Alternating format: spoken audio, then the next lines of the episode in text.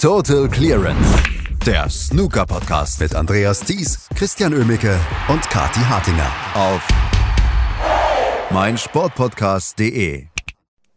Die Achtelfinals stehen fest und heute könnte ein wirklich brillanter Tag Snooker den Fans ins Haus stehen. Dort in Fürth in der Stadthalle beim European Masters. Achtelfinale und Viertelfinale werden zusammen gespielt und die großen Namen sind alle noch dabei. Judd Trump, Sean Murphy und Mark Williams zum Beispiel und auch einige Überraschungsnamen. Darüber wollen wir sprechen, wie der Tag gestern abgelaufen ist, denn gestern war auch ein richtig super Tag. Das tue ich heute wieder mit Kathi Hartinger. Hallo Kathi. Guten Morgen, Andreas. Gestern war ein super Tag. Gestern war ein gute Laune-Tag. Wir haben viel gelacht, auch in der Arena an verschiedensten Stellen. Ähm, die richtig Spaß auch. Also ich denke da zum Beispiel an Mark Williams gegen Dominic Dale, ne, da gab es einiges zu lachen, aber auch in anderen Matches. Ja, es hatten gestern echt alle richtig gute Laune beim Snooker. War das Match des Tages gestern rein vom Spannungscharakter her das Match von Ali Carter gegen Stuart Bingham? Weil am Ende sind sieben Breaks über 50 geworden, also auch das Niveau hat gestimmt. Äh, Stuart Bingham hat ein Maximum versucht und Ali Carter am Ende mit 5 zu 4 davon gekommen. Für Ali Carter sicherlich ein wichtiger Sieg gestern. Richtig, ähm, das war ein sehr, sehr gutes Match, sehr, sehr spannend. Also da haben wir uns davor auch auf dem Weg zur Arena gefragt, na, warum ist das eigentlich nicht das Abendmatch? Es war jetzt gleich in der Früh, aber ich finde, das haben die Fans auch verdient, die schon um 11 Uhr in der Halle sind. Ähm, das war sehr, sehr spannend, wirklich und natürlich absolut hochklassig. Ne? Ali Carter hatte die erste Hälfte des Matches klar dominiert. Dann kam Stuart Bingham aber zurück und hatte sich eine tolle Aufholjagd gegönnt. Auch dieser achte Frame, wo doch beide ihre Chancen letztlich durchgesetzt hat, um den Entscheidungsframe zu erzwingen.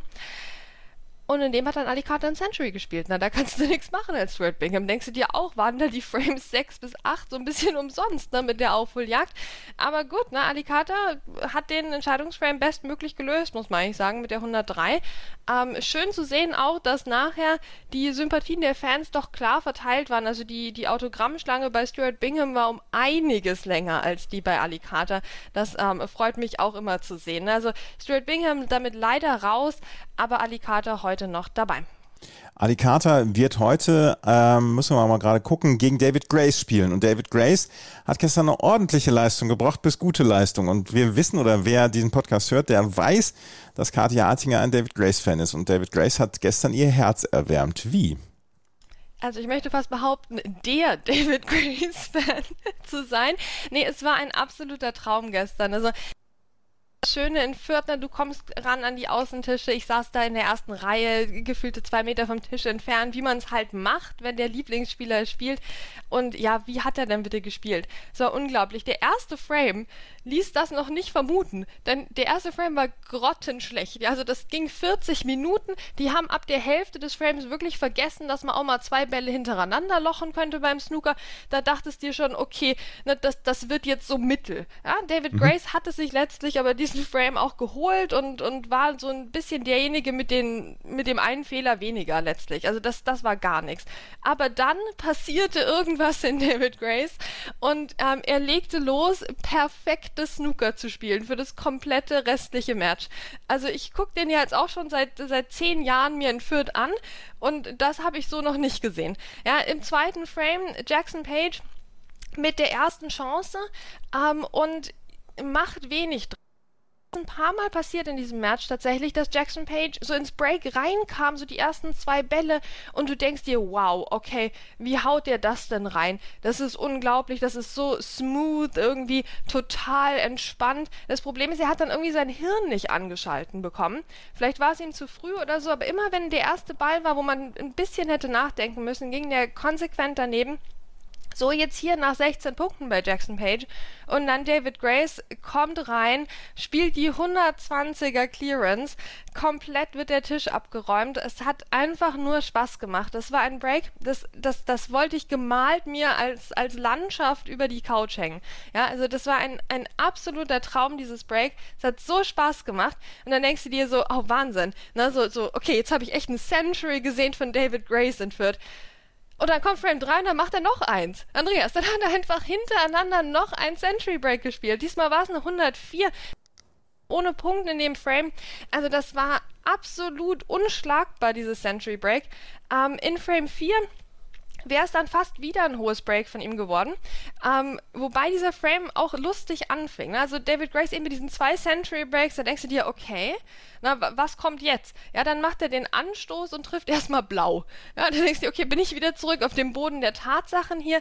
Nein, keine Sorge. Ja, da hat er erstmal so ein 40er Break gespielt, musste dann aussteigen, aber dann nochmal die nächste Chance genutzt, wieder mit tollen Einsteigern auch. Also da ging alles rein. Er hat die in die Taschen geknallt über den ganzen Tisch. Es war eine reine Freude. Ähm, und dann wurde Frame 5 tatsächlich nochmal umkämpft. Jackson Page hat zwischendurch brillante Safeties auch gespielt. Also da habe ich mir teilweise gedacht, gegen den möchte ich nicht ins Safety-Duell. Aber auch das für David Grace kein Problem. Ähm, Jackson Page hätte diesen Frame holen müssen, diesen fünften. Gerade wegen seiner Safeties, aber auch insgesamt, der hatte vorgelegt punktemäßig. Ne? Der war schon bei, bei mehr als 50 Punkten. Ähm, das, das lief eigentlich relativ gut für ihn. Die Bälle, die noch auf dem Tisch waren, die lagen total seltsam. Also da denkst du dir, okay, hier steht schon in Großbuchstaben Jackson Page auf dem Tisch, dieser Frame gehört ihm. Aber nein, David Grace bekam noch mal eine Chance mit total seltsam liegenden Bällen eben und spielte dann eine 52er Clearance, räumte den Tisch komplett ab und du konntest eine Stecknadel fallen hören, Andreas, weil es war so still und es war so spannend, obwohl er eigentlich mit 4-0 vorne lag, aber das macht ja nichts, weil es, es war unglaublich zu sehen, dass er diesen Tisch abgeräumt hat mit der 52 und dann hat er einfach 5-0 gewonnen und ich konnte es nicht fassen. Das war echt eine Sternstunde des Snookersports. Und da hättest du gestern alle hinstellen können. Da hättest du den Selby hinstellen können, den Ronnie O'Sullivan mit oder ohne Tennisarm. Die hätten alle keine Chance gehabt. Das war gestern David Graces Moment.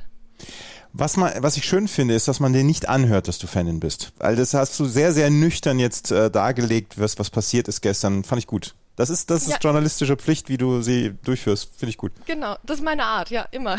Ja, ja. Wenn man dich so hört, möchte man meinen, David Grace hat gestern die beste Leistung in der Snooker-Geschichte gebracht. Aber Ehre wem Ehre gebührt. Er hat gestern mit 15 0 gewonnen und dann ganz klar das Achtelfinale erreicht. Und heute Nachmittag oder heute Mittag wird er natürlich wieder spielen und Kati wird wieder am Tisch sitzen. Ähm, kein, kein leichtes Unterfangen, jetzt einen Übergang zu finden zum Durchschnittssnooker, was wir gestern noch erlebt haben. Denn Mark Williams gegen Dominic Dale, davon habe ich gestern auch noch ein bisschen was gesehen. Das war auch ein ganz unterhaltsames Match eigentlich. Mark Williams gewinnt mit 5 zu 3 im Duell der etwas älteren Männer. Genau, und das war wirklich ähm, interessant, Dominic Dale auch zu beobachten über die vergangenen Tage, denn der hatte jetzt zwei sehr unterschiedliche Matches. Ne? Der hatte ja in der Runde davor gegen Jimmy und gewonnen. Die beiden sind sich ja gar nicht grün. Also das war ein sehr frostiges Match. Jimmy danach aus der Arena auch raus, ohne Autogramme zu geben.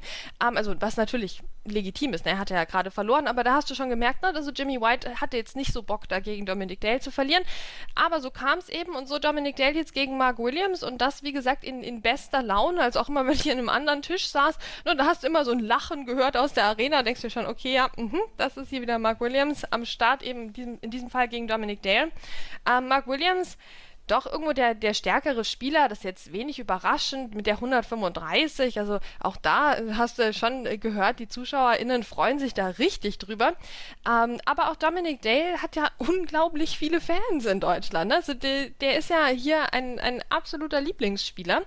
Ähm, das merkt man auch immer, wenn der irgendwo rumsteht oder wenn er eben spielt.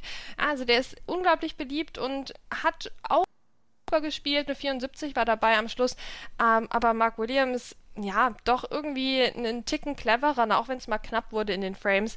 Ähm, das, das war eine, eine gute Leistung von ihm. Kann man gar nicht meckern. 5 zu 3, also für Mark Williams, der in der nächsten Runde ist, genauso wie Daniel Wells hat gegen Gary Wilson zum Beispiel mit 5 zu 2 gewonnen. Gary Wills, einer, Daniel Wells, einer von den Amateuren, das war eine Überraschung gestern, dass er gegen Gary Wilson gewinnt, oder? Ja, das kann man schon sagen, weil Gary Wilson war auch in der Runde davor gut unterwegs gewesen. Ähm, der Daniel Wells ist ja auch jemand, der, der kommt immer nach Fürth. Ähm, der, der ist ein guter Typ. Ne? Der hatte sich in einem sehr schweren Match gegen Michael Judge durchgesetzt in der Runde zuvor. Da habe ich ein bisschen was gesehen. Das hat, ähm, das war wirklich so ein bisschen Arbeitssnooker, aber immer schön den Daniel Wells zu sehen, finde ich, in Fürth. Ähm, und jetzt hat er sich durchgesetzt gegen Gary Wilson. Also das ist richtig cool, dass die Amateure hier mithalten können, wobei jetzt Daniel Wells, ne, wie gesagt, seit zehn Jahren kommt er daher öfter als Pro Profi als als Amateur, das muss man schon auch sagen. Und das war ein richtig schönes Break-Festival. Ne? Also man darf halt nicht denken, dass nur weil das jetzt nicht die zwei Top 16 Spieler sind, ähm, dass, dass hier nichts geht. Ne? Also da, da, haben wir eine 85 gesehen im ersten Frame Daniel Wells und dann eine 85 im zweiten Frame Gary Wilson. Ne? Da, da ist schon alles gesagt zu dem Match. So ging es hin und her, mal der eine mit einem Break, mal der andere. Aber letztlich eben Daniel Wells derjenige, der mehr Breaks auf Lager hatte gestern und somit in der nächsten Runde. Also das freut mich riesig für ihn. Wie gesagt, jemand, der dem Paul Hunter Classic immer auch die Treue gehalten hatte. Und jetzt gegen CJ Hui. Das wird ein sehr, sehr spannendes Match, weil CJ Hui ist ja unser ähm, über intergalaktische Ex-Amateur, der eben auf drei verschiedene Arten sich für die Profitour qualifiziert hatte. Also das wird, das wird eine interessante Kiste. Und er hat sich äh, mit einem 5 zu 3 gegen Zhao Guodong für dieses Achtelfinale qualifiziert und das könnten wir als sehr, sehr spannendes Match dann heute identifizieren. Ähm, weitere Ergebnisse, die es gestern gegeben hat. Robert Milkins gewinnt gegen Zhao Jintong mit 5 zu 4. Barry Hawkins gewinnt gegen Stuart Carrington mit 5 zu 1. Yan Bingtao besiegt Ricky Walden sehr klar mit 5 zu 0 und Wu Yise besiegt äh, Rory McLeod mit 5 zu 0. Yan Bingtao gegen Ricky Walden, äh, das war aber eine klare Geschichte. Junge, Junge. Ja, das war diese Morgensession irgendwie. Aber das war so ein bisschen in der Luft gestern. Also ich meine, Rory McLeod eben mit 0 zu 5 raus. Das war das erste Match, das vorbei war. gestern in der Früh. Rory McLeods Match. Hättest du auch nicht mit gerechnet, aber lag halt daran, dass er keinen Ball gelocht hat, gefühlt. Ne? Also das war leider gar nichts von ihm. Wuyi weiterhin super unterwegs. Aber ja, Yan Bing Chao gegen Ricky Walden, das war schon ein bisschen schade. Also das lag jetzt nicht unbedingt daran, dass Jan brillant gespielt hat. Ähm, er hat solide gespielt, hat auch mal eine 84 gespielt, aber es war mehr das Match, das Ricky Walden einfach verloren hat, weil er nicht, nicht am Tisch stand irgendwie. Also das war eine ganz Stellung von ihm. Ähm, ich will jetzt nicht zu viel reininterpretieren, aber für mich war das einfach ein, ein, ein, miserabler Tag, den er da erwischt hat und wir werden ihn sicher in stärkerer Form im nächsten Turnier wiedersehen. Aber das äh, war einfach gar nichts gestern und so mit Yan Ming Chao sehr, sehr verdient die, hat er dieses Match gewonnen, ohne sich jetzt großartig selbst mit Ruhm zu bekleckern. Dann lass uns noch über zwei große Namen sprechen, die gestern am Tisch waren, Judd Trump und Karen Wilson. Karen Wilson gewinnt gegen Jimmy Robertson mit 5 zu 2 und Judd Trump gegen Andrew Higginson mit 5 zu 3. Es ist immer gut, wenn die großen Namen noch lange im Turnier sind und das muss man für Fürth dann auch sagen. Es ist gut, dass dieses Turnier noch äh, mit Judd Trump und Karen Wilson drin ist. Ja, auf jeden Fall. Ich meine, Karen Wilson wirklich mit einer sehr guten Vorstellung, die er auch gebraucht hat gegen Jimmy Robertson, denn Jimmy Robertson hatte auch richtig Spaß dran, mal wieder Breaks rauszuhauen gestern. Der kann das ja auch wahnsinnig gut. 136 im vierten Frame, ähm, trotzdem eine klare Niederlage dann wieder gegen letztlich, also der Jimmy Robertson Mensch, wie gesagt, der kann solche Breaks raushauen, aber dann geht auch mal wieder dann in den letzten drei Frames. Das ist schon ein bisschen ärgerlich einfach.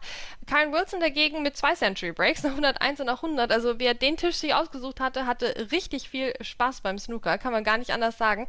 Noch zwei andere Breaks für den Karen, also ähm, den sollte man vielleicht doch mal auf den TV-Tisch packen, statt zum Beispiel dem, dem Judd Trump. Ne? Also da muss ich dazu sagen, ich hatte gestern Nachmittag Freundinnen am Start, die noch nie Snooker gesehen hatten. Ja, und da denkst du dir natürlich, super, die kommen für die Session, das spielt Judd Trump und das spielt Zhao Xingtong. Ja, also da, da, sind ja Feuerwerkskörper vorprogrammiert ja. auf dem Tisch, oder? Da, da muss es ja krachen und glitzern und an all sowas. Also ideal für Leute, die das noch nicht gesehen haben ja, das war echt nix. Ne? Also ähm, Judd Trump gegen Andrew Higginson, das Spiel fing grauenvoll an. Judd Trump hat sich letztlich hier mit 5 zu 3 durchgesetzt ähm, und es wurde nach hinten raus besser. Aber in der, in, im ersten Teil des Matches war ich die 98 von Andrew Higginson, die ein Century hätte sein müssen. Ähm, das einzige Highlight, sonst war das ein Wettbewerb, wer am meisten Fehler machen kann. Also die haben teilweise sehr, sehr deutlich verschossen. Ähm, bei Judd Trump lief sehr, sehr wenig zusammen. Andrew Higginson hatte sehr sehr, sehr viele Chancen, die er sehr, sehr schlecht genutzt hat. Also das war ein bisschen ein Trauerspiel eher. Ähm, wie gesagt, zweite Hälfte wurde dann besser. Judd Trump hat dann das Match auch beendet mit einem Century. Also trotzdem kann man den im Moment nicht zu den Favoriten zählen. Also das war gegen Ashley Hugel schon richtig schwer, wobei Ashley Hugel sich fast mehr gewehrt hatte als Andrew Higginson gestern. Ähm, zumindest gefühlt. Und auch, also das, das war bisher einfach noch keine besonders gute Vorstellung von ihm. Ähm, Zhao Xintong ist gar rausgeflogen hat auch sich sehr uncharakteristisch viele Fehler geleistet beim Breakbuilding. Also da gingen Bälle teilweise echt so eine Handbreit am Tascheneinlauf vorbei. Also ungewöhnliche Leistung von ihm, halt im, im negativen Sinn diesmal. Ähm, eine 89 steht in der Statistik, sonst wenig. Robert Milkins, muss man dazu sagen, ist aber auch in Fürth immer extrem schwer zu schlagen. Ne, der hatte ja beim Paul Hunter Classic schon so dieses Abo aufs Achtelfinale. ah, das, das, das ging gar nicht anders. Ne? Also Robert Milkins, den musstest du Sonntagmorgen dann noch sehen. Da, da, da, da konntest du schon vorher, konntest du das in den Spielplan eintragen. Und auch hier ist er jetzt wieder dabei. Also das freut mich riesig für ihn. Ähm, zwei schöne Breaks über 80 gespielt und ansonsten einfach der stabilere Spieler. Wie immer sehr fair hat Zhao Xingtong, wenn der mal eben so einen, so einen typischen Zhao Xingtong-Ball gespielt hat, den den sonst echt keiner spielen kann. Robert Milkins ist der Erste, der da mitklatscht. Also ähm, ein, ein, sehr faires Spiel, gute Repräsentation des Gentleman Sport von beiden Spielern. Das hat mir da richtig, richtig gut gefallen. Und Robert Milkins, wie gesagt, jetzt noch dabei heute. Absolut. Wenn du dir ein Match aussuchen müsstest, weil die Security dich davon abhält, das Spiel von David Grace zu gucken, weil welches würdest du dir angucken? Ja, also ich tatsächlich, glaube ich, Daniel Wells gegen CJ Hui, ne? Also das wird, das wird, glaube ich, eine unterschätzte Kiste. Ähm, und gut, ich meine, Barry Hawkins gegen Robert Milkins, das so eben aus Nostalgiegründen hier aus dem Paul Hunter Classic, das, glaube ich, wird auch eine richtig schöne Begegnung. Also die würde ich mir raussuchen. Und du? Ich würde wahrscheinlich auf Judd Trump gegen Farag Ajaib gehen, weil Judd Trump sowieso und Farag Ajaib so ein bisschen, ja, auch eine der Überraschungsgeschichten in diesem Turnier bislang.